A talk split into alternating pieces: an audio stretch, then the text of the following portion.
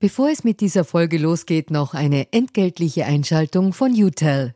Wie ihr als treue Hörerinnen und Hörer unseres Podcasts wisst, steht ganz offen gesagt für Transparenz. Transparenz, Fairness und Ehrlichkeit sind auch für unseren Werbepartner UTEL sehr wichtig. UTEL bietet Cloud-Telefonie und Rufnummern für Unternehmen und lebt das Wort Fairness wirklich. UTEL will nämlich ihre Kundinnen und Kunden durch Service binden und nicht durch Verträge, also sozusagen der Good Guy unter den Kommunikationsdienstleistern. Weitere Infos findet ihr im Internet. Ihr müsst bei der Suche nur den Namen richtig schreiben. Y, zweimal U, hartes T, dann E und L. UTEL eben. Und warum zwei U im Namen? Ganz offen gesagt, das wissen wir auch nicht. Das fragt am besten ein Teammitglied, weil UTEL beantwortet jede Kundenanfrage. Versprochen. Und jetzt zurück zu ganz offen gesagt. Ich war überrascht und habe an vielen Punkten für mich übersehen, wie nahe und eng parallel ich äh, zum Werner äh, Feimann war.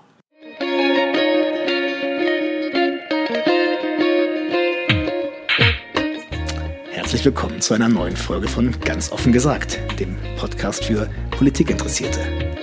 Mein Name ist Jonas Vogt, mir gegenüber sitzt Klaus Pandi. Pandi war knapp zehn Jahre Innenpolitikchef der Kronenzeitung und seit Herbst 2018 ist er Chef der Salzburg-Ausgabe. Wir wollen ein wenig reden über Nähe und Distanz im engeren und übertragenen Sinne. Herr Pandi, vielen Dank, dass Sie die Zeit nehmen. Dankeschön. Dieser Podcast beginnt traditionell mit einer Transparenzpassage, die in unserem Fall zum Glück recht kurz ist. Ich habe Ihr Büro hier in Salzburg vor zehn Minuten betreten und vorher haben wir uns nicht gekannt. Reden wir doch trotzdem bitte noch ein wenig über den Bereich Transparenz. Das interessiert unsere Hörer immer sehr.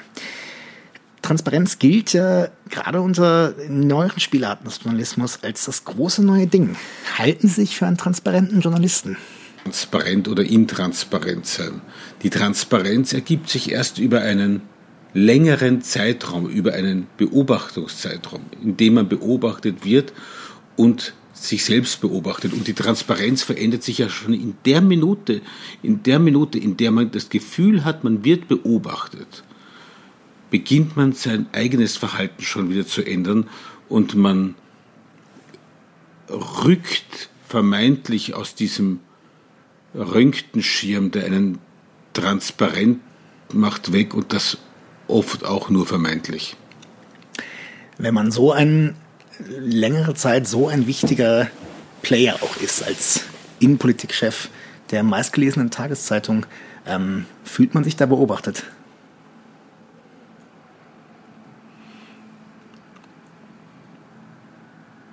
Fühle mich eigentlich überhaupt nicht beobachtet. Ich fühle mich überhaupt nicht beobachtet, weil ich auch versuche, diese Art von Beobachtung, was man gemeinhin unter beobachtet werden versteht, zu entziehen.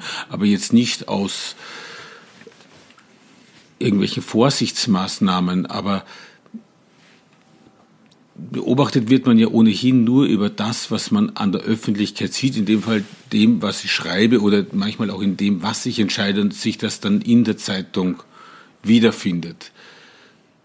Ich habe aber ganz wenig Einblick darin und kann auch überhaupt keinen Einblick äh, darin haben, was andere zu glauben, in mir zu entdecken, wenn sie meinen, sie hätten in mir etwas entdeckt. Ich, ich kann ja nicht entscheiden, ich kann ja auch nicht wissen, was glaubt denn der andere von mir. Selbst wenn der andere mir sagt, was er glaubt, in mir zu entdecken, muss es noch nicht richtig sein. Es, muss, es kann sogar sein, dass selbst ich es nicht weiß. Gerade in meinem Beruf, dem Tagesjournalismus, trifft man sehr, sehr viele Entscheidungen ja aus der Sekunde, aus dem Bauch, aus der Erfahrung, meinetwegen aus der Routine heraus. Ähm, die Transparenz ist entweder eine permanente, aber wer beginnt hinter allem Handeln immer sozusagen eine Strategie und eine transparente Strategie zu identifizieren, ja, der landet dann am Ende vielleicht auch sehr rasch im, im, im, im, im Münchhausen-Trilemma, wenn er versucht, auf der Ursache, unter der Ursache, hinter der Ursache zu sein. Da können, das kann dann beide Seiten, nämlich den, der sich beobachtet glaubt und der andere, der zu beobachten glaubt, eigentlich im Wahnsinn enden. Glauben Sie, dass man als Boulevardjournalist trifft man da Entscheidungen mehr aus dem Bauch oder hat das mehr nur mit dem Tageszeitungsding zu tun? Ich glaube, am Ende treffen wir alle unsere Entscheidungen zuerst einmal aus dem Bauch. Und wenn man halbwegs verantwortungsbewusst an eine Sache herangeht, dann sagt man, naja, es wäre vielleicht nicht schlecht, wenn wir doch noch einmal ein wenig darüber nachdenken, ob das auch angemessen, klug, richtig und meinetwegen auch strategisch vernünftig ist. Interessanterweise landet man dann oft erst recht wieder dort, wo einen der Bauch zuerst hingeführt hatte. Es gibt ja in unserem Beruf, also meine, so verstehe ich meinen Beruf, also ich will jetzt nicht sagen, es gibt in unserem Beruf, aber es gibt, so wie ich den Beruf verstehe, ich habe ja ganz wenig empirische Grundlagen, die mich zur Richtigkeit meiner Entscheidung führen. Äh, Wie meinen Sie das? Was könnte so eine empirische Grundlage sein? Eine empirische Grundlage, ich, ich weiß, jetzt in der Sekunde, glaube ich, könnte ich empirische Grundlagen haben darüber, von dem ich annehme, dass es die Menschen interessiert, dass die Menschen, die Leser dazu mehr wissen wollen. Das kann jetzt in der Sekunde richtig sein. Es muss aber vor allem im Printprodukt, im, im, im digitalen, im Netz ist es anders, aber äh, ich versuche es an einem Beispiel. Viele Journalisten, und wir sind davon nicht ausgenommen, starren auf unsere Screens, wo man uns den Traffic anzeigt, welche Geschichten online gerade gut gehen. Der Blick auf meinen Screen sagt mir aber dann nur, was jetzt gut geht. Man, aber man, man sieht, ich möchte gerne ganz kurz, weil der Hörer das nicht sehen, äh, Klaus Pandi hat in seinem Büro den ORF Teletext laufen. Ja, das, ich, das, ist, das ist jetzt sehr lieb, weil da sehe ich dann den Traffic steht 101, 127, 130, 122, was einfach die Teletextzeiten sind. Ich finde das sehr beruhigend. Das ist stundenlang statisch und das finde ich hat eine sehr beruhigende äh, äh, Wirkung. Nein, aber lasse ich mich vom Traffic steuern, dann treffe ich eine in der Sekunde oder vielleicht noch in den nächsten Minuten oder Stunden richtige Entscheidung für die Zeitung des nächsten Tages. Aber wenn ich das als Grundlage für die Entscheidung einer Zeitung für den nächsten Tag hernehme, ist die Wahrscheinlichkeit, dass ich richtig liege, relativ gering. Daher, das meine ich mit empirischen, wissenschaftlichen Grundlagen. Am Ende muss ich mich auf mein Gefühl verlassen. Gehe ich davon aus, glaube ich, dass das ein Thema ist, das die Menschen morgen für übermorgen interessiert. Wie, wie wissen Sie, dass Sie recht hatten? Nie. Nie. Ich weiß es nie. Ich weiß es dann am nächsten Tag. Äh, ich meine, ich habe hier in der Redaktion, in der ich jetzt arbeite, aber es hat jeder, habe ich, hat jeder eine Fokusgruppe, das ist die eigene Redaktion. Ähm, und wenn ich merke, es wird über ein Thema gesprochen und und ein Kollegin oder ein Kollege schlägt ein Thema vor und niemand andere will über dieses Thema noch reden, dann merke ich in meiner kleinen Fokusgruppe hier, gut, das ist offenbar kein besonders interessantes Thema. Wenn aber plötzlich der Kollege aus dem Sport und der Kollegin aus der Wirtschaft und der Kollege aus der Politik über ein ganz anderes Thema plötzlich auch alle eine Meinung dazu haben, dann spüre ich schon aus dieser Diskussion heraus, in dieser kleinen Fokusgruppe, dass es ein Thema ist, äh, das offenbar breit, breiter interessiert und breiter, breiter beleuchtet gehört oder breiter beschrieben gehört. Wir haben gerade schon drüber geredet, über die Frage der, der Beobachtung und was die anderen von einem denken und darüber schreiben. Man ist ja gelegentlich dann doch das Objekt von Berichterstattung. Sie waren das im letzten Herbst, als Sie den Job gewechselt haben. Ähm, liest man das? Was denkt man dann? Ja, ja, natürlich liest man es. Natürlich liest man es. Ich bin immer überrascht über Künstler, Politiker, Schriftsteller, die sagen, sie lesen nicht, was über sie geschrieben wird. Also das glaube ich nicht. Natürlich liest man das, was über einen geschrieben wird. Es interessiert einen ja auch. Ähm, wie sehen einen andere Menschen? Ich meine, am Ende schreiben wir zwar immer über andere Menschen, aber wie jeder Mensch sind natürlich am meisten an uns selbst interessiert. Weil wir entschlüsseln ja auch sehr gerne und sehr gut und sehr rasch andere Menschen, aber das größte Rätsel bleiben wir uns am Ende ja auch immer selbst. Ja. Äh, denn andere, der andere ist ja leicht entschlüsselt. Aber es ist ja auch relativ leicht, anderem seine eigenen Wahrheiten zuzumuten. Das ist viel einfacher, als sich selbst seine eigenen Wahrheiten zuzumuten. Daher liest man natürlich auch das, was über einen geschrieben wird.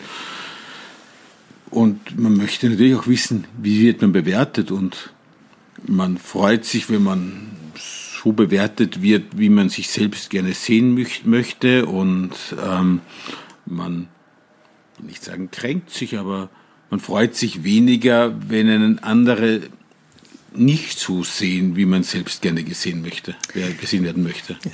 Was hätte Klaus Pandi über den Wechsel von Klaus Pandi geschrieben?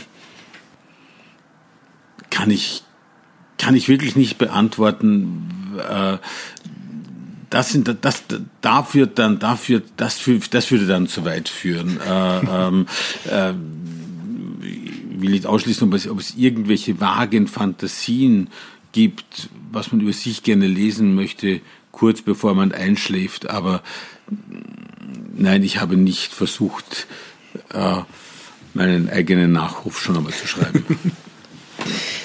Dann würde ich trotzdem noch mal ganz gerne fra ähm, fragen. Viele von viele Kollegen, kleine Zeitung hat geschrieben, sie sind weggelobt worden. Äh, Im Falter hat äh, der Herausgeber Armin Turner von ihrem kümmerlichen Salzburger Exil gesprochen. Stimmt das? Ja, das hat mich, also das mit kümmerlich, also kümmerliches Salzburger Exil, also das muss man, das muss man jetzt, das muss ich jetzt ein bisschen aufspalten. Ja. Kümmerlich, also in kümmerlichem Exil, das ist, ähm, hier entdecke ich, ich glaube, es war Armin Thurnherr, das, das, der das geschrieben hat. Ähm, das ist äh, kein Werturteil oder eine Bewertung oder eine Einordnung von Armin Turner gewesen, sondern das war der Versuch einer Kränkung. Wenn man weiß, dass es der Versuch einer Kränkung ist, kränkt es nicht mehr. Oder andersrum hätte er geschrieben, es wäre, sei mein kometenhafter Aufstieg an die Spitze der Welt gewesen, hätte es mich überrascht, es wäre auch falsch gewesen.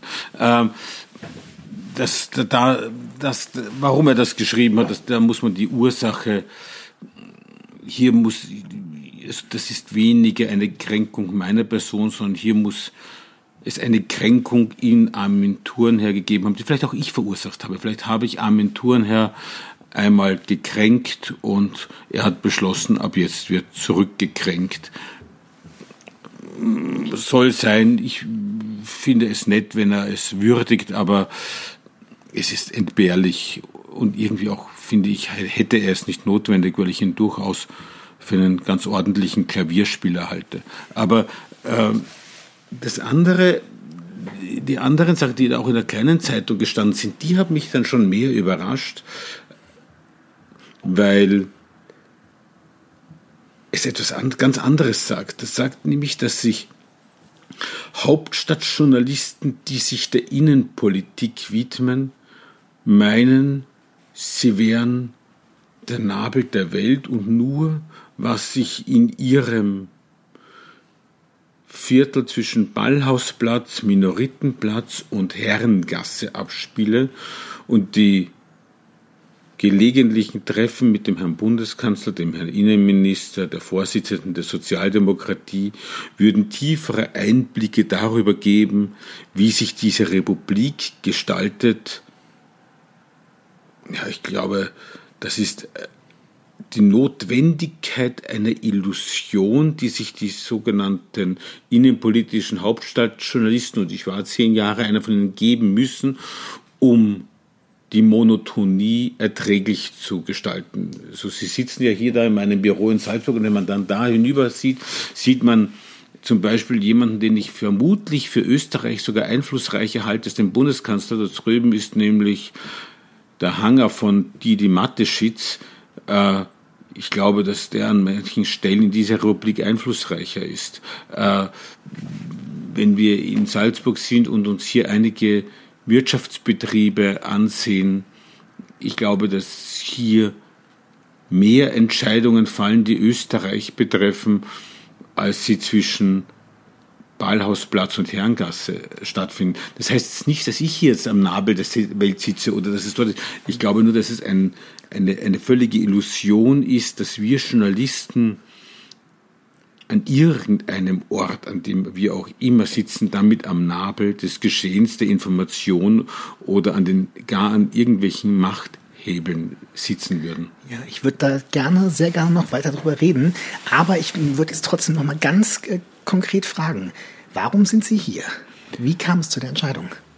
Das war ein, ein, ein fast ja, ein, ein, ein einjähriger Prozess, der äh, multifaktorell ist. Warum wollte ich, warum wollte ich das? Das hat ein paar, nach doch jetzt ziemlich langer Zeit in der Innenpolitik oder für mich langer Zeit. Es gibt ja Kollegen, die können so etwas fünf, sechs, sieben Jahrzehnte auch machen. Äh, ich habe immer so alle sieben, acht Jahre bei uns irgendeine andere Funktion übernommen weil also ich will nicht mal sagen, dass ich ein Mensch bin, der sich sehr rasch langweilt, wenn man sieben, acht Jahre etwas macht, dann sagt das schon nicht, dass man sich rasch langweilt, aber nach einer gewissen Zeit. Es gab dann irgendwann den Tag, an dem ich sagte, ich könnte heute auch eine innenpolitische Geschichte schreiben, die erst in dreieinhalb Monaten erscheint und sie wird dennoch richtig sein. Es ist sehr vorhersehbar, was hier passiert. Und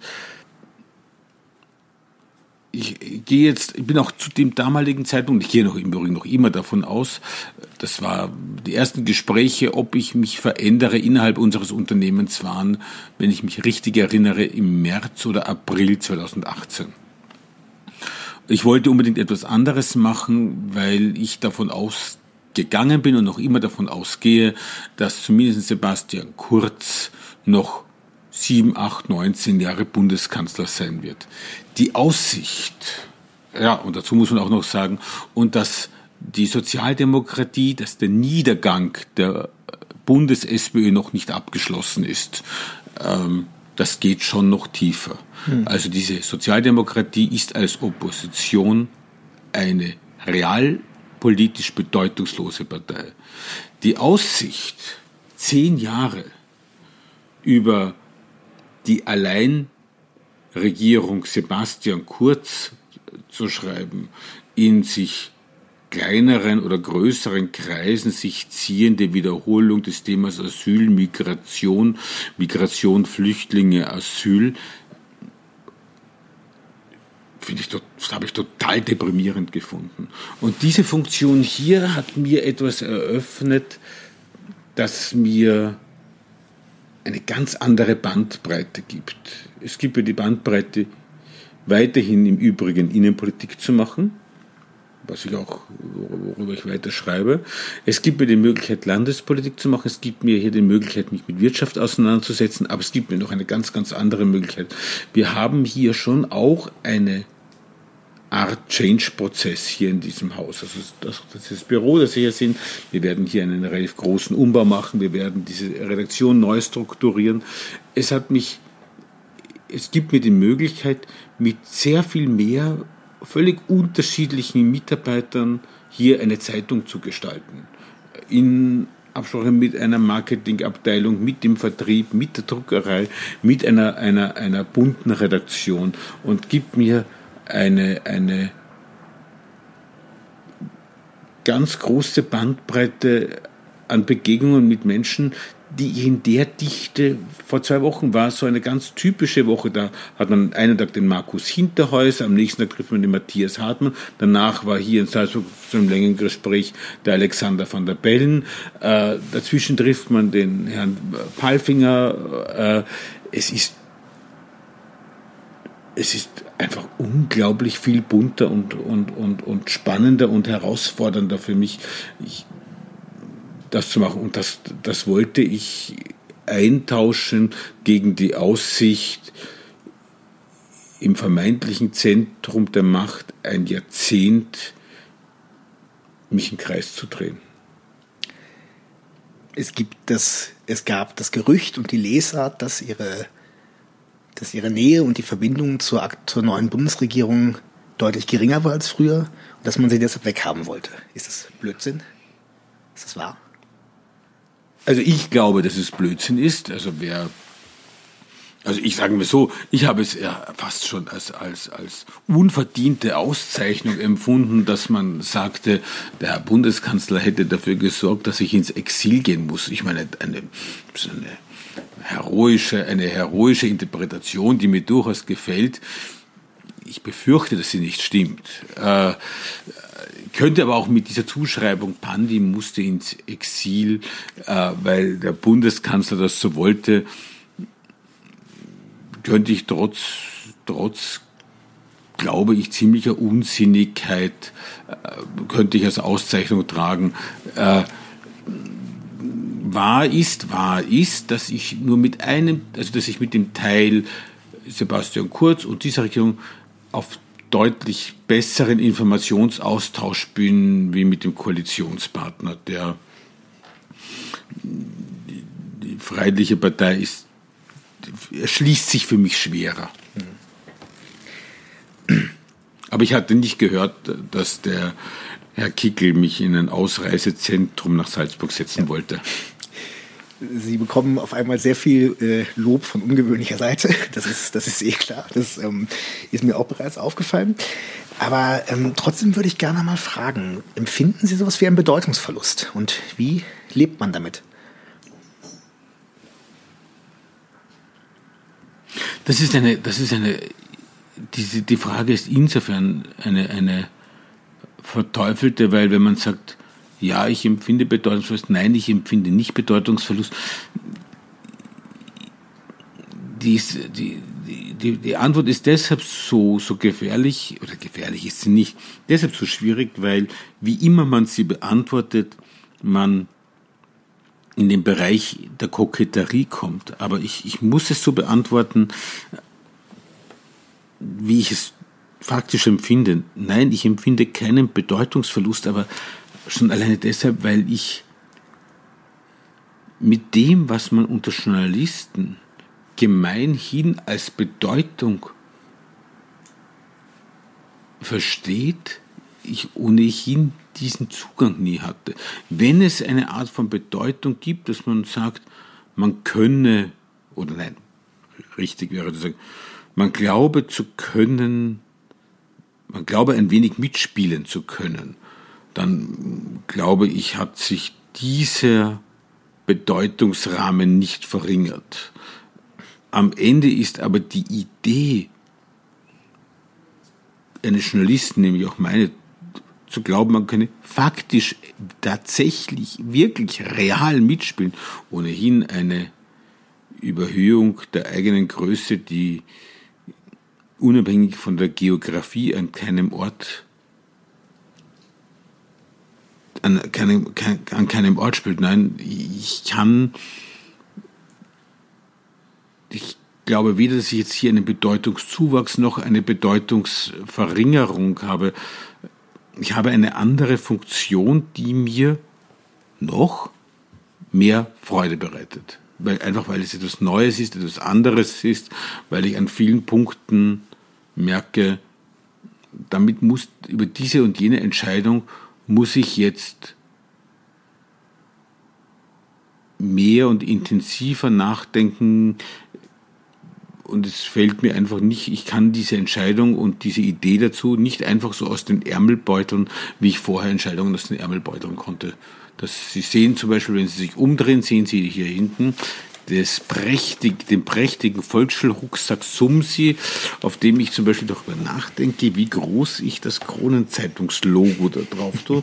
Zugleich aber habe ich hier irgendwo auf dem Schreibtisch ein, ein Heft liegen, wie wir ein Sonderheft und wie wir damit umgehen, ja, wenn nächstes Jahr 100 Jahre Salzburger Festspiele sind und darüber dann mit dem Herrn Hinterhäuser rede oder in den nächsten Tagen mit einem, wo ich sehr stolz bin, mit dem Herrn Martin Grubinger rede, was er in seiner Kolumne schreibt. Nein, ich, ich, ich, ich kann ich kann tatsächlich mit dem Begriff Bedeutungsverlust nichts anfangen, weil ich aber auch davor, da liegt die Gefahr, ich auch nicht diese Art von Bedeutung zuvor etwas anfangen konnte, weil ich nie, weder hier in Salzburg noch in Wien, in jenen öffentlich wahrnehmbaren Kreisen, in denen sich die angebliche Bedeutung der Republik versammelt, verkehrt bin. Trotzdem galten Sie ja immer als jemand, der sehr nah war, auch an der Macht. Ähm, haben Sie nicht das Gefühl, dass Sie auch ein politischer Player waren?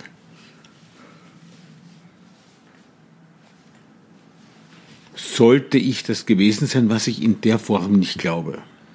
Äh, weil, weil Player würde ja bedeuten, wenn man das wirklich ganz ernst nimmt, den Begriff, dass ich tatsächlich, nämlich tatsächlich an der Entstehung faktischer politischer Entscheidungen, Klammer auf, Gesetze, Klammer zu, mhm. beteiligt gewesen sein konnte. Das war ich hoffentlich nie. Ähm, Glaube ich, bin ich auch jetzt nicht. War ich zu keinem Zeitpunkt. Wenn Player dann maximal ein Faktor im in dem, im gegenseitigen Missbrauchsverhältnis zwischen Journalismus und Politik. Bevor wir über das Missbrauchsverhältnis reden, über das ich auf jeden Fall hier noch auf meiner Liste stehen habe, würde ich Sie gerne noch mal fragen, wie viel, wie oft haben Sie Politiker angerufen und Sie um Rat gefragt? Ist das passiert? Ja, es ist passiert. Da muss man aber unterscheiden, warum ruft einen, ein Politiker an um einen um Rat zu fragen. Ein Politiker ruft einen ganz selten an. Wenn ein Politiker einen anruft, um um Rat zu fragen, ruft er nicht an, weil er um Rat fragt, sondern er will dem Journalisten das Gefühl geben, er hätte ihn um Rat gefragt, um dem Journalisten das Gefühl von Bedeutung zu suggerieren und sich gegebenenfalls auch zu immunisieren, falls die Entscheidung, die dann getroffen wird, unabhängig davon, welchen Rat der Journalist gegeben hat, sich gegen etwaige Kritik zu immunisieren. Ganz selten, dass, dass, dass ich das Gefühl hatte, hier fragt tatsächlich jemand um Rat. Also mich hat nie jemand gefragt, ob mein persönlicher Einkommensteuersatz um drei, vier oder sechs Prozent gesenkt werden sollte. Ja, aber was haben Sie gemacht, wenn Sie um Rat gefragt wurden? Haben Sie Rat gegeben? wenn, wenn man eine ehrliche Antwort auf eine Frage als Rat versteht, dann werde ich so das gegeben haben wie Rat. Aber der Rat war dann eher so in die Richtung, machen Sie, wie Sie glauben. Aber bei mir wird diese Geschichte jetzt nicht rasend groß gebracht werden, weil sie, weil sie nicht unglaublich interessant ist oder ich sie auch nicht für unglaublich wichtig halte. Ich glaube, dieses, dieses, dieses Rat geben und nehmen, äh, im Rat, im Rat fragen, steckt ja natürlich auch Information drinnen. Wenn ein Politiker einen Journalisten um Rat fragt, gibt er ja auch Information und natürlich will der, der Politiker aus der Reaktion, also dem vermeintlichen Rat des Journalisten, für sich ableiten, was er, worauf er sich im Zweifelsfall medial auch einzustellen hat. Wir haben gerade über das gegenseitige äh, Missbrauchsverhältnis gesprochen. Man begibt sich da ja auch in gegenseitige Abhängigkeiten. Wie organisiert man das? Wie empfinden Sie das?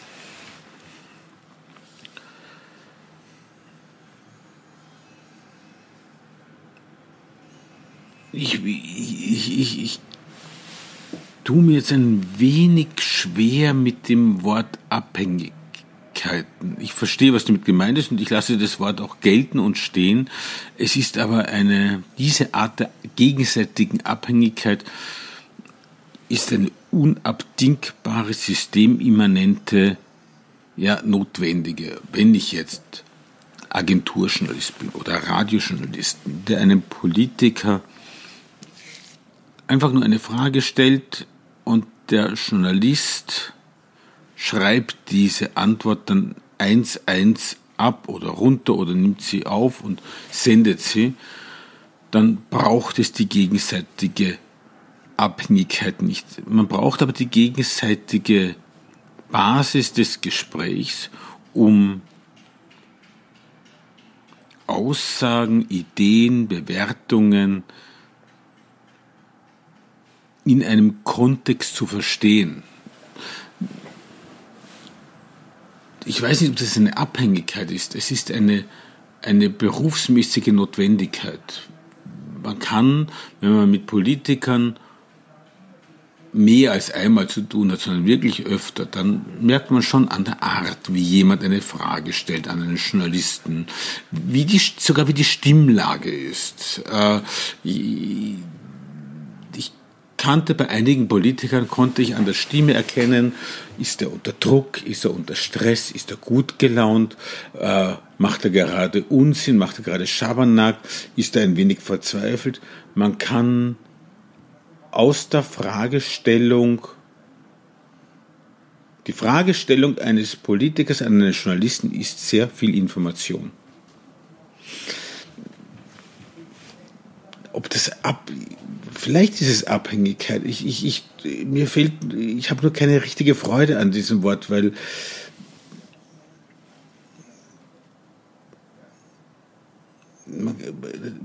es ist schon, es ist mir schon nicht angenehm, wenn man in, das, in den Begriff gibt des Gebens und Nehmens.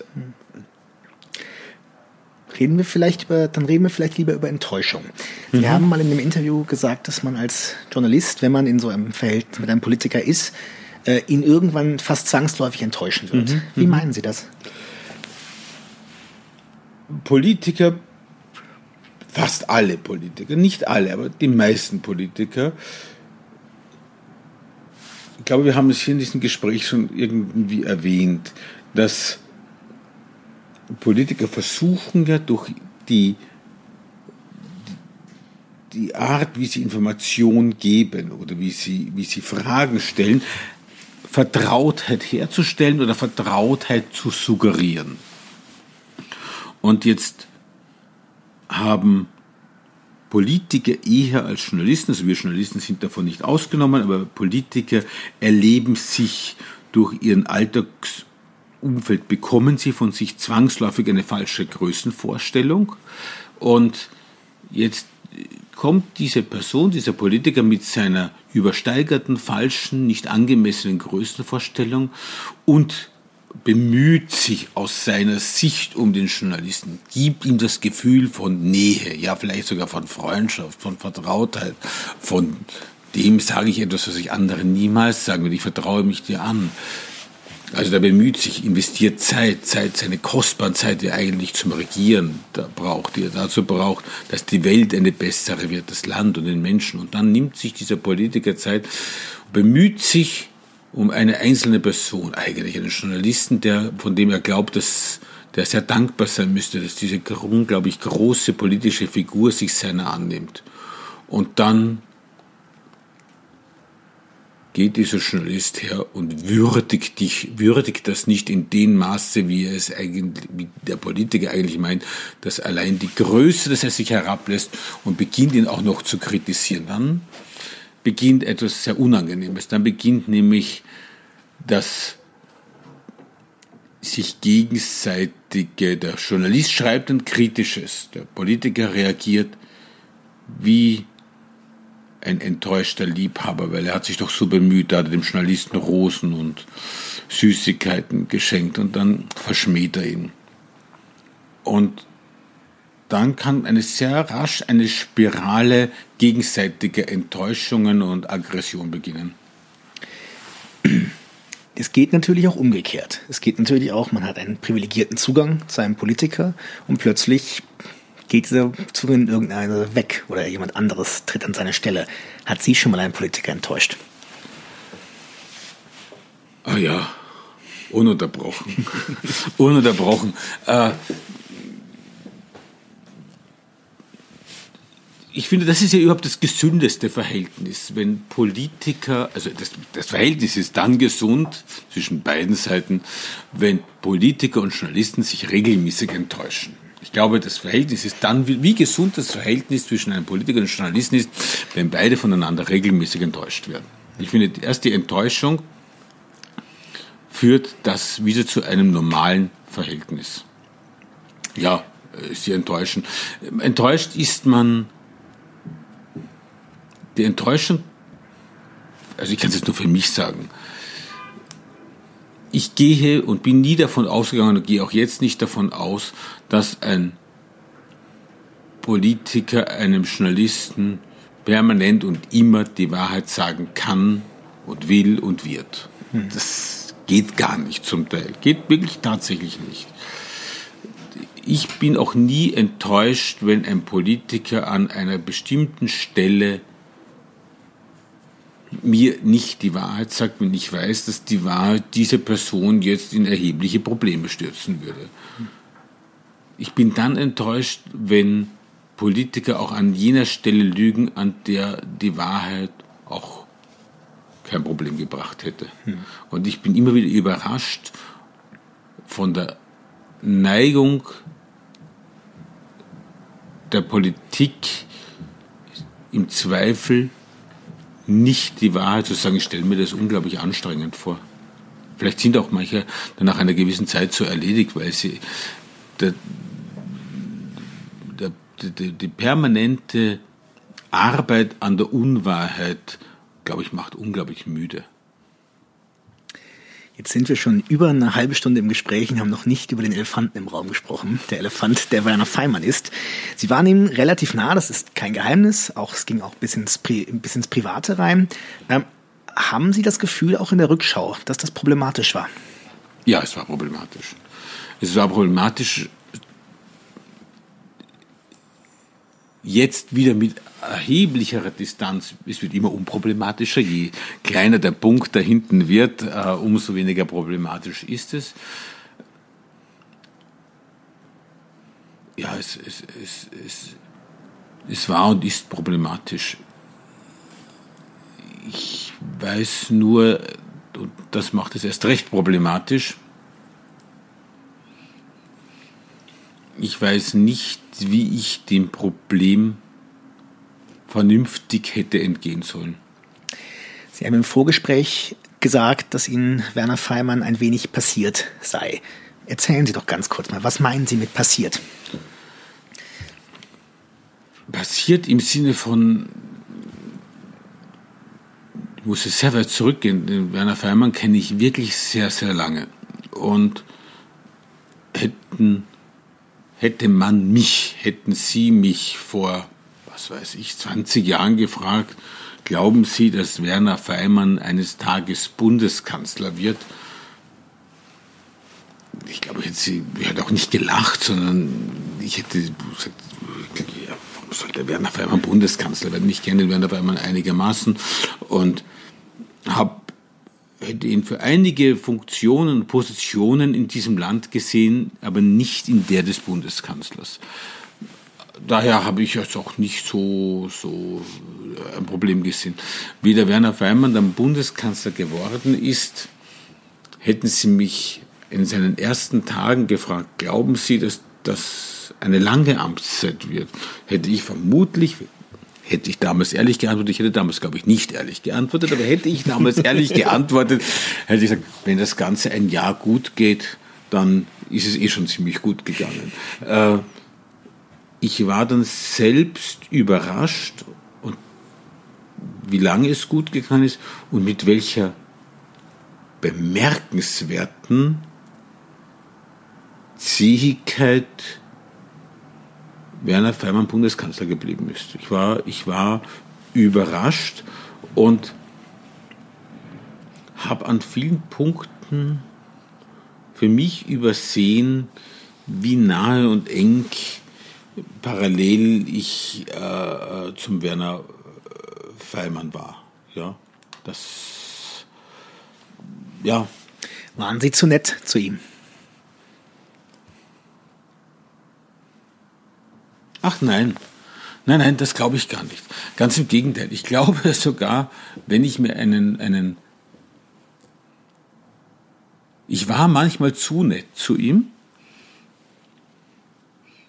und habe eigentlich aus dem Empfinden heraus, dass ich manchmal zu nett war zu ihm, war ich dann zu ihm härter, als es angemessen war, um mir selbst gerecht zu werden, um zu meinen den anderen gerecht zu werden, um dem Außenbild gerecht zu werden, aber auch um mir selbst, ja, um mir selbst gerecht zu werden, habe ich dann den Werner Fährmann härter herangebeutelt, als es eigentlich angemessen war, weil ich dachte, ich muss doch da irgendwie etwas zurechtzurücken. Ähm, ich war in die eine wie in die andere Richtung, habe ich Vielleicht habe ich es geschafft, wenn man es hernehmen würde, man würde es untersuchen. Vielleicht habe ich dann am Ende sogar eine ordentliche Mittellinie gefahren, aber die Mittellinie zählt nur sozusagen summarisch, aber nicht während des Fahrens, äh, weil ich dann immer wieder nachkorrigiert habe. Das ist das. Es gibt einen ehemaligen Bundesgeschäftsführer der Grünen, der immer wieder darauf verweist, dass die Nähe von Journalisten zu den Grünen, die ja immer postuliert wird, den Grünen teilweise selbst gar nicht so wahnsinnig viel bringt, weil die Journalisten oft persönliche Enttäuschung empfinden mhm. über, mhm. über Entscheidungen, die äh, von dieser Partei gefällt werden. Ja, es, es, es, ist natürlich so, dass wenn man jemanden schon sehr gut kennt und, und dann wird er tatsächlich Bundeskanzler und dann wäre es natürlich falsch oder, oder nicht, ja, gelogen von mir zu sagen, dass ich nicht auch gewisse politische Idealbilder habe, gewisse Erwartungen. Und dann denkt man sich, jetzt wird schon jemand, den ich persönlich ganz gut kenne, Bundeskanzler, und dann macht er eigentlich recht wenig will nicht sagen nichts, aber sagen wir recht wenig von dem, wie ich glauben würde, dass man eigentlich machen sollte. Und ja, natürlich lässt man seine Enttäuschung über Dinge, die nicht geschehen sind, an jemanden, den man besser kennt, leichter aus. Äh, also, oder um es anders zu sagen, Wolfgang Schüssel konnte mich nicht enttäuschen. Wie ähnlich sind sich Feimann und Kurz? Lustige Frage, dass Sie das sagen. Die beiden sind einander ähnlich, als ihnen lieb ist. Die beiden sind unglaublich ähnlich. Es sind beide sehr bauchgetriebene Politiker, sehr, sehr nach öffentlicher Stimmung sich orientierende Politiker, Sie sind beide im direkten Umgang mit Menschen außerordentlich charmant und gewinnend. Sie können sich sehr schnell einstellen auf andere Menschen, sind sehr flexibel im Umgang mit anderen Menschen. Ein wesentlicher Unterschied zwischen Werner Feimann und Sebastian Kurz ist, Sebastian Kurz ist entschieden fleißiger. Was gerade sehr ein großes Thema auch in der Kollegenschaft ist, ist das Thema Message Control. Mhm. Für wie berechtigt halten Sie die Klage?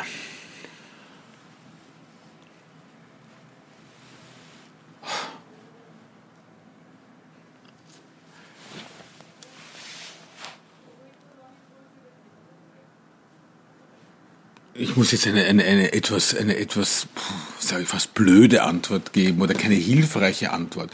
Aber ich halte die Klage für berechtigt und für unberechtigt zugleich.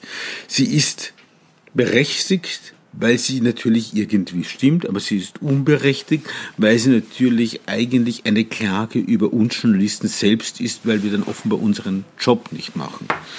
Ich glaube aber, die Frage ist deshalb, das mit der Message Control ist auch ein bisschen, das ist schon ein bisschen das Ergebnis einer Message Control, dass sich die Message Control als Begriff, als Label, als Legende verselbstständigt hat, weil ich mehr und mehr meine, dass es gar keine Message Control gibt, sondern weil Message Control würde ja bedeuten, es gäbe eine Message. Ähm, ich würde sagen, es ist eine Image Control. Also der Sebastian Kurz achtet sehr darauf, dass sein Image kontrolliert rüberkommt. Weil was jetzt eigentlich die Message dieser Regierung sein soll, weiß ich nicht. Die, das Image ist, wir sind hart, wir sind jung, wir sind erfolgreich, wir mögen die Ausländer nicht so gerne äh, und sonst sind wir jung und erfolgreich. Das ist das Image. Aber was verdammt soll eigentlich die Message dieser Regierung sein? Also ich glaube, es ist Image Control und wir Journalisten machen ein wenig den Fehler, dass wir auf der Suche nach der Message sind, wo es eigentlich nur Image gibt. Sie gelten aber auch als jemand, der die, die politische Information als Bringschuld der Politiker sieht. Ja, natürlich, natürlich, weil das, so ist es auch. Ich kann ja nicht die Information der Politiker bringen, sondern der Politiker muss ja eigentlich, sei es, der Politiker gestaltet die Gesellschaft, gestaltet Gesetze, gestaltet die Umstände, er, gestaltet, er macht eine Steuerpolitik, er gestaltet die Politik, gestaltet die, die, die, dieses gesamte Umfeld. Daher, daher muss der Politiker zuerst einmal uns Medien sagen wir haben halt Gesetze, muss das Parlament, es müssen Gesetzesentwürfe, es müssen Vorschläge kommen, die es uns möglich macht, das kontextualisiert zu bewerten. Und da macht im Übrigen, das macht die Regierung äh, ganz gut. Ich weiß noch nicht, ob absichtlich oder unabsichtlich sie es so gut macht, indem es nur Stückwerk äh, daher liefert und diese kleinen Stücke im Kreis schleudert. Und wir glauben dann oft, es handelt sich um neue Informationen. Dabei ist es nur permanent die gleiche Information, die, die, die, sie, um, die, sie, die sie im Kreis werfen. Wir können nur, wir können, wir können am Ende diese Information, wir können nur die Information in Form, Form dessen, was politische Gedanken und Ziele sind, diese, diese Information muss aus der Politik, Politik kommen, die kann nicht von ja. uns kommen, die kann nicht von mir als Journalist kommen. Worauf ich hinaus wollte, ist, dass es natürlich, wenn man hauptsächlich mit einer mit einer Bringschuld von Politikern arbeitet, ist es natürlich eventuell äh, einfacher, mit dieser Message Control oder Image Control umzugehen, wie für Journalisten, die versuchen, diese zu umgehen. Weil viele Kollegen, die aus dem tagesaktuellen Journalismus arbeiten, sagen ja schon, dass es deutlich schwieriger geworden ist, unter dieser Regierung Informationen zu bekommen zu Themen, die die Regierung nicht kommunizieren möchte. Nein, das, äh, das ist völlig richtig. Da gibt es auch überhaupt keinen, keinen, keinen Zweifel. Ich bin nur nicht sicher, welche Information wir denn da haben wollen was soll, was, was will man denn? Bleiben wir bei Sozial, bleiben wir bei, bei, bei, bei in der Sozialpolitik. Also wenn wir jetzt davon ausgehen, unterstellen wir jetzt einmal, Finanzminister Löger möchte gemeinsam mit Sozialministerin Hartinger letztlich erreichen, dass am Ende der Krankenversicherte nur noch über eine private Kranken Versicherung eine ordentliche Behandlung in den österreichischen Spitälern bekommt. Unterstellen wir diesen Plan, gäbe es. Wenn jetzt in verschiedensten Büros an so einem Text gearbeitet wird oder an Texten, wie sollte man seriös, seriös jetzt, wenn in irgendeiner Sektion, einer Abteilung, einem Referat des Finanzministeriums habe gesagt, schreiben Sie mal und überprüfen Sie mal, wie denn das wäre, wenn, wenn in Zukunft der Vogt oder der Herr Bandi nur noch mit einer Golden Unica Private Card im LKH Salzburg oder AKH behandelt werden soll. Dann kann es sogar sein, dass wir an irgendwelche Papiere und Unterlagen dieser, dieser, in dieser Idee kommt. Ich bin überzeugt, dass es für alle möglichen Eventualitäten Novellen und Überlegungen und, und Rechnungen und Berechnungen gibt. Ja, weil, aber, aber was sagt mir das über die Validität aus? Oder, oder auch, auch hier in der Redaktion, in der Sie gerade sitzen, es kann sein, dass ich jetzt hier heute früh, bevor Sie gekommen sind, drei, vier, fünf Redakteure gebeten habe, sie mögen doch diese und jene Geschichte sich einmal anschauen. Ja. Diese Geschichte oder mal recherchieren. Ähm, reden wir, wenn der Herr Vogt draußen ist, reden wir doch einmal drüber, ob das eine Geschichte ist. Ja? ja. Ähm, und dann erzählt mir der die Geschichte und sagt, ja, ja, Herr Bandi, wenn Sie wollen, kann man schon machen, aber ehrlicherweise, puh, ähm, eigentlich würde ich Ihnen empfehlen, das muss besser lassen. Dann habe ich die Möglichkeit zu sagen, machen wir es trotzdem. Oder, ja, wenn Sie sagen, das hält, das, das geht nicht gut, lassen wir es besser. So, und ich gehe auch nicht davon aus, ich gehe davon aus, dass es so in allen Ministerien solche Überlegungen gibt. Ich, also ich, ich tue mir so schwer mit diesem, mit diesem, wir kennen das doch, es tauchen ununterbrochen flutschen irgendwelche Papiere äh, durch diese Republik. Manchmal stellt sich heraus, es war richtig, manchmal stellt sich heraus, es war halbrichtig. Äh, wir erregen uns ganz begeistert je nach Härte 12, 24 oder 72 Stunden, dann fällt es runter, dann taucht es manchmal nach drei Monaten wieder auf, vielleicht taucht es nie wieder auf, vielleicht war es auch eine Mystifikation, vielleicht lässt die Politik auch etwas wieder fallen, wenn es zu frühzeitig bekannt geworden ist. Zuletzt war diese Geschichte in den Medien mit dem mit der Statistik Austria kam über eine Zeitung, das wird jetzt eigentlich ganz vom Kanzleramt geschluckt. Dann haben sie gesagt, nein, es wird doch nicht ganz vom Kanzleramt geschluckt. Ein anderer sagt, währenddem man noch gar nicht genau weiß, wird es jetzt vom Kanzleramt geschluckt oder nicht und macht in Zukunft der Bundeskanzler Kurz selber überhaupt die statistischen Zahlen und sagt, dass es den Österreichern um 85 Prozent besser geht als noch im Dezember. Wir wissen es nicht. Äh, gibt es aber auch schon Petitionen und Empörungen von Opposition oder von der Statistik Austria selber, unabhängig davon, ob wir überhaupt wissen, dass etwas passiert. Das heißt, diese Geschichten nehmen so eine Eigendynamik an, damit ich, wo ich jetzt am Ende auch nicht sicher bin, ist das guter Journalismus? Ist das investigativer Journalismus? Ist das Unterhaltungsgenre?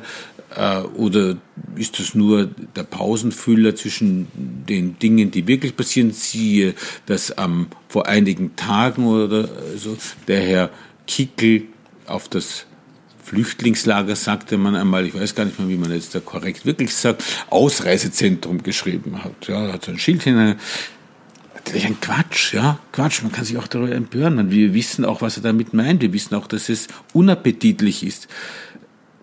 Aber wir wissen auch, was es gesellschaftlich und stimmungsmäßig bedeuten soll. Aber was es faktisch politisch ist, ich weiß es nicht. So, das, ja. in dieser Gemengelage sind wir. Ja. Ähm, haben Sie das Gefühl, meine These ist ja schon auch immer ein wenig, dass sich die Politjournalisten diese deutlich übertriebene Message oder Image Control auch ein wenig selbst eingebrockt haben. Durch unter anderem solche Aspekte wie die klassische Geschichte, das schwächste Glied in der Kette anrufen und, und, und, und, und. Haben Sie das Gefühl, wir sind ein bisschen selbst schuld daran? Natürlich. Also, na, nein, halt, nicht natürlich. Okay. Ich glaube, das muss man jetzt ein bisschen, das, das habe ich mich da zu wenig damit beschäftigt, äh, wie das wirklich läuft, aber ich versuche es in einem Zeitraffer hier, also Sie sehen mich hier, ich bin Bitte. hier ohne Unterlagen, ja, also ja. ich arbeite ohne doppelten Boden, ohne Unterlagen. Ich versuche nur, mir selber jetzt etwas vorzustellen. Gehen wir doch einmal ein paar Jahrzehnte zurück, da ist Folgendes passiert. Da war der Politiker oben und hat auf uns Journalisten sagen wir mal, wenn wir auch die alten Bilder ansehen, 50er, 60er Jahre, da war der erhabene Politiker in seinem dreiteiligen Anzug und da unten standen die braven, unterwürfigen Journalisten und ähm, haben brav entgegengenommen, was ihnen die Fiegels und Kreiskis gesagt haben und der Journalist war unglaublich stolz, dass dieser Ersatzkaiser da oben das Wort an den kleinen mickrigen Journalisten gerichtet hat. Irgendwann einmal haben sich die Journalisten das mehr und mehr, weil man reifer und zu, zu, zu diesen Institutionen anderen Zugang bekommen hat und sich das nicht mehr so hat bieten lassen, dass man alle Politiker in ihrem dreiteiligen Nadelstreifanzug für gekrönte Häupter hält und hat begonnen, sich dagegen zu wehren. Und dann kam so eine Phase, in der Politiker und Journalisten dadurch ein bisschen auf Augenhöhe gekommen sind, wenn wir uns erinnern, so mit Beginn Sternwarte, Parks ähm, und, und, und AKH, wenn, wie die ersten Skandale haben, haben die Journalisten begonnen, die Politiker auf Augenhöhe runterzuholen. da haben dann die Politiker gesagt, gut, ich komme mit dem alten Kujonieren und runter und schlecht behandeln nicht mehr weiter. Ich hole sie mir auf Augenhöhe und mache sie zu meinen Freunden dann sind plötzlich die Journalisten plötzlich in, den, in, in, in, die Situation gekommen, dass man, dass ihnen solche Fragen gestellt werden, wie sie mir sie eben gestellt haben, ob wir nicht eigentlich alle viel zu eng und zu nahe und zu wenig transparent und viel zu freundlich sind. Also haben wir Journalisten uns zunehmend begonnen zu wehren gegen diesen Ruf, dass wir eigentlich alle irgendwie viel zu verhaberte ein, eigenen, ein eigenes Biotop von des politmedialen Komplexes sind und haben begonnen, die Politiker zunehmend schlechter zu behandeln, haben uns lustig gemacht über sie, haben sie viel härter kritisiert. Und irgendwie war dann der Politiker von den Journalisten zunehmend enttäuscht, hat sich von uns abgewendet und hat beschlossen, in Zukunft lässt es sich lieber von der Wirtschaft finanzieren und macht sich seine eigenen Kanäle in den sozialen Medien. Und wir klassischen Journalisten sollen bleiben, wo wir sind. Und da stehen wir jetzt. Hm.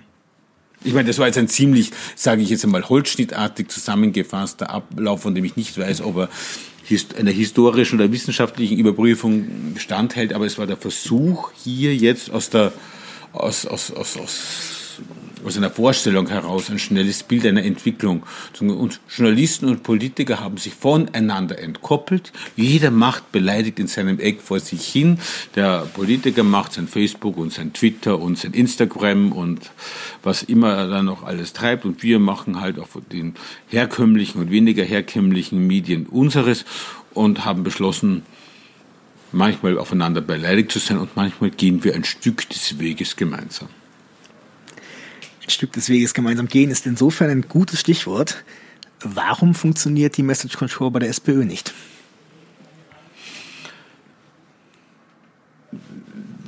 In Ihrer Frage haben Sie mir jetzt eine etwas billige Pointe hingeworfen. Entschuldigung, es war, sie lag so im Raum.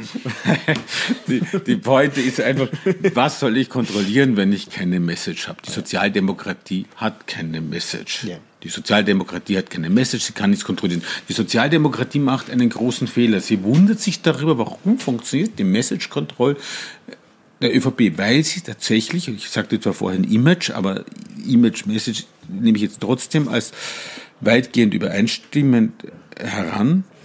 Sie haben so ein, zwei Grundmessages, aus denen Sie Ihr Image bilden. Ich wüsste nicht, welche Message die Sozialdemokratie hat. Was sollen Sie kontrollieren? Da gibt es nichts zu kontrollieren. Wenn wir die vergangenen Wochen äh, der Sozialdemokratie hernehmen, ich wüsste nicht, welche Message sie kontrollieren sollen. Die, Sozialdemokratie ist sich weder ihrer, eigen, ihrer, ihrer, ihrer Botschaft klar, noch, noch ihres Images. Was soll, ich, was soll ich kontrollieren? Da gibt es nichts zu kontrollieren. Das ist ein, es ist nicht mal Kontrollverlust. Kontrollverlust wäre ja, wenn ich die Kontrolle über meine, über meine Idee verloren habe. Aber die Sozialdemokratie hat die Idee verloren, daher gibt es auch nichts mehr zu kontrollieren. Das Thema dieses Gesprächs ist Nähe und Distanz und äh, man kann ja auch innerhalb von Organisationen eine gewisse Distanz entwickeln. Ähm, wir haben eben schon darüber gesprochen, über Lob von ungewohnter Seite. Sind Sie ein Dissident innerhalb der Krone?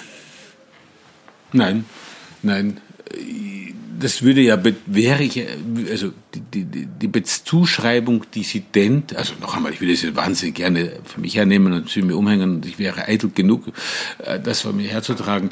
Es wäre nur nicht zutreffend. Die Kronenzeitung lebt seit ihrer Gründung von Hans Dichand davon, dass es hier vollkommen unterschiedliche Mitarbeiterinnen und Mitarbeiter gibt. Das reichte immer schon von einer Bandbreite und ohne dass ich mich mit diesen Persönlichkeiten jetzt auf eine Ebene stellen will, ich nehme es nur zur Illustration. Das sind Leute von einem Richard Nimmerich, der bis zu einem Ernst Trost, von einem äh, Günther Nenning bis zu einer Marga Swoboda ich glaube, wir hatten, wir haben jetzt einen, einen, einen, einen Michael Janet und eine Conny Bischofberger. Ich glaube, wir lebten und leben immer von einer ziemlichen Bandbreite an, an, an, an Persönlichkeiten und Leuten, die aus Unterschied, unterschiedlich sozialisiert, unterschiedliche Weltbilder. Ja, ich, ich, ich glaube nicht, dass ich hier eine, eine, eine Sonderstellung einnehme. Vielleicht nehme ich sie an einem einzigen Punkt vielleicht ein, dass ich momentan manche Thesen des Mainstreams mit mehr Skepsis sehe als andere. Wie lesen Sie da Ihre eigene Zeitung? Denn die sieht Sie ja mit deutlich weniger Skepsis. Dass jene Kolleginnen und Kollegen, die die Welt so sehen, wie die sie sehen, schon ihre Gründe haben werden, warum sie die Welt so sehen und ich vielleicht auch jetzt hier in Salzburg das einmalige Privileg hatte und habe, immer so sehr auf die Butterseite der Welt zu fallen, dass ich die Welt als nicht so schlimm empfinde, wie sie andere sehen, dass sie sich so bedroht fühlen, wie ich mich nicht bedroht fühle. Hatten Sie jemals das Bedürfnis, die Krone zu verlassen? Das Bedürfnis, die Kronenzeitung zu verlassen, hatte ich tatsächlich nie. Gedanken manch, also es wäre ja gelogen, dass wenn man in so einer langen Zeit, in der ich diesem Unternehmen angehöre, nicht auch durch Phasen einer gewissen Frustration gehe, die verschiedenste Ursachen haben kann. Und natürlich gehe auch ich durch Phasen der Frustration, des, wo ich das Gefühl habe, ich, ich habe einen Stillstand, ich entwickle mich nicht weiter. Äh, natürlich habe ich immer wieder Phasen gehabt, aber ich habe nie bei allem bei allen äh, Dingen, die vielleicht da oder dort möglich gewesen wären, nie ein, ein, ein also ich, ich, ich kann mir zuerst einmal nichts anderes vorstellen, außer Journalist zu sein. Also ich konnte mich nicht plötzlich als führender Einkäufer für Südfrüchte bei einer Handelskette sehen. Ich, ich habe auch nicht gewusst, ob ich jetzt Leitern verkaufen will in einem Baumarkt oder ob ich jetzt ein hervorragender Elektriker in einem, in einem Umspannwerk wäre. Das, das, das kann ich nicht. Äh, also war ich immer auf das Mediengebiet, äh, relativ auf das Mediengebiet belassen. Und ich habe hier nie eine Zeitung oder eine Zeitschrift gesehen, der ich das Gefühl hatte, ich hätte diese Freiheiten und diese Möglichkeiten, die mir die Kronenzeitung bietet. Ich habe hier im Rahmen, im Rahmen, den jeder Verlag äh, hat, habe ich so viele Möglichkeiten, wie ich sie bei keiner anderen Zeitung bisher hätte entdecken können. Hm. Das ist natürlich so, dass viele Kollegen der Kronenzeitung mehr Schweinereien unterstellen als anderen Zeitungen. Wie ist da die Innensicht? Haben Sie das Gefühl? Sie haben das über die Jahre mitgespielt, akzeptiert? Ich, ich, kann, also jetzt könnte man sagen, ich sehe überhaupt keine Schweinereien hier, äh, aber dass man in eine große, dass eine große Zeitung eine größere Projektionsfläche bietet, liegt in der Natur der Größe, dass eine kleinere Zeitung ähm, eine kleinere Projektionsfläche äh, bietet, ist logisch. Und dass in dem langen Zeitraum in dem es diese Zeitung jetzt schon gibt und in der sie mit allen Ups und Downs diese Größe kleiner gewesen, schon größer gewesen, viele Dinge und im Übrigen auch mir selber, ich auch selber Sachen geschrieben, gemacht, entschieden habe, von denen ich mir oft schon am nächsten Tag, oft erst mit dem Abstand von Wochen und Monaten mir denke, das war nicht mein glückster Tag, das war nicht meine beste Entscheidung, das ist etwas, worüber, woran ich lieber nicht erinnert werden will. Ja, das ist völlig richtig. Es gibt viele Dinge, von denen ich aus dem Rückblick mir denke, nein, darauf bin ich wahrlich nicht stolz, das war keine kluge Entscheidung, manches war sogar richtig dumm. Sie haben jetzt gerade aktuell eine der ersten wirklich massiven Dinge, die auch aufgefallen sind, die Kolumne vom, ähm, von Martin Grubinger. Was haben Sie noch vor?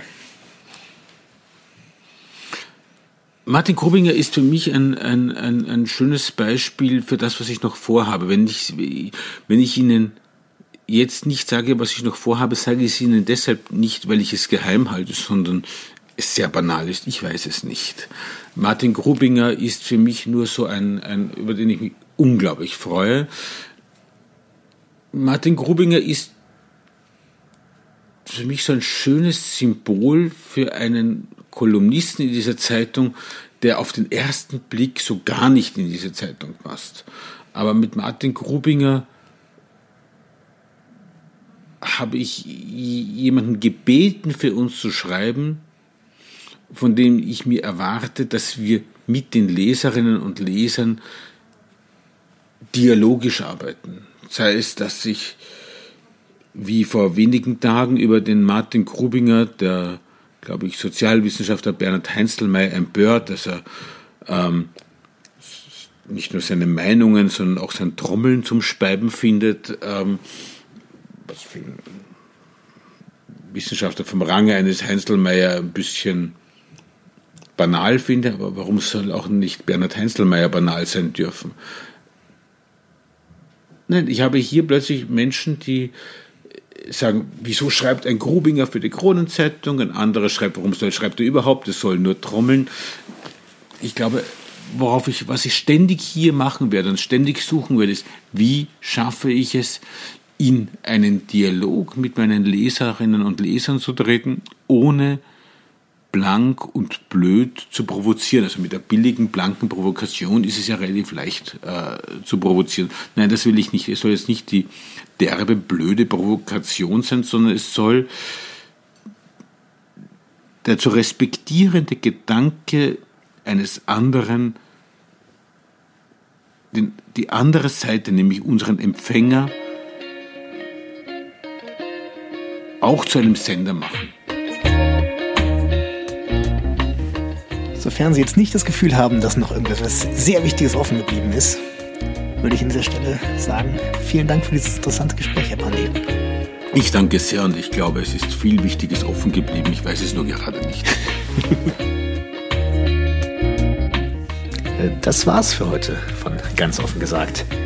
Wir würden uns freuen, wenn ihr auch bei interessanten anderen Podcasts reinhört, zum Beispiel bei Missy Cherie, dem Podcast zum Eurovision Song Contest.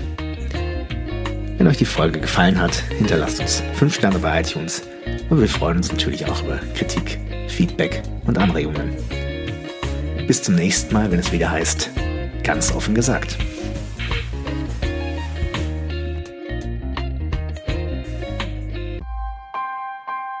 Missing Link